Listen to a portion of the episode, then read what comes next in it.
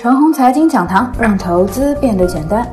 各位亲爱的听众朋友们，早上好，欢迎收听今天的早评。题材改名或许注入新的活力。先简单的说说市场：一，连续两天高开之后没有低走，就凭这一点呢，趋势逆转的希望大增。二，隔夜全球股市呢依然比较平稳，这一点啊还不错。前两天的止跌回升，主要呢是推动指数上涨，而人气呢还没有全面的恢复。所以啊，昨晚欧美股市不捣乱，这有利于大家继续调节气氛。三，回顾前几天的走势呢，蓝筹股和科技股啊在上周五低位颠倒，在上周五前呢，蓝筹和白马跌升一片，而科技股方面呢比较平稳。到了本周一啊，个股呢批量大跌。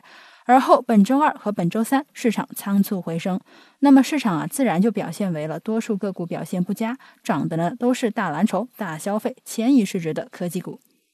指数已经反攻到了十日均线，力度还是不错的。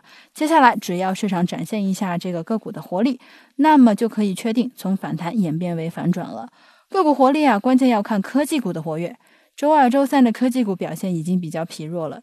到底是已经没出息的象征呢，还是说啊本周一跌伤之后的休养生息呢？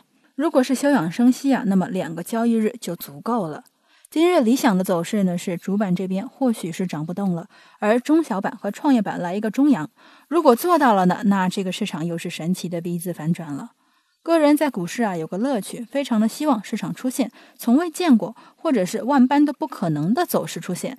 巨量头部加瀑布式的下跌，而后 V 型反转，这种万般不可能的走势。如果说今日科技股又全面活跃了，重新召回了人气，那这种万般不能的走势就可能成为现实。科技股当中啊，有个名字呢，叫做新基建。这名字不咋地，可是把非科技股系列往里面塞，甚至很多老基建股略微改变一下说法，就可以加入该题材。所以啊，新基建呢必须改个名字，而后或许展现出新的活力。改为数字基建这个说法之前出现过，昨天啊部委发言上呢再次出现了。数字基建包括了基础硬软件，解决关键软件的卡脖子问题；云计算方面呢，提高云平台的基础设施能力。具体问题可以百度，关键词就是数字基建。题材股改名，要么内容更具体一些，要么就直接改的高大上一些。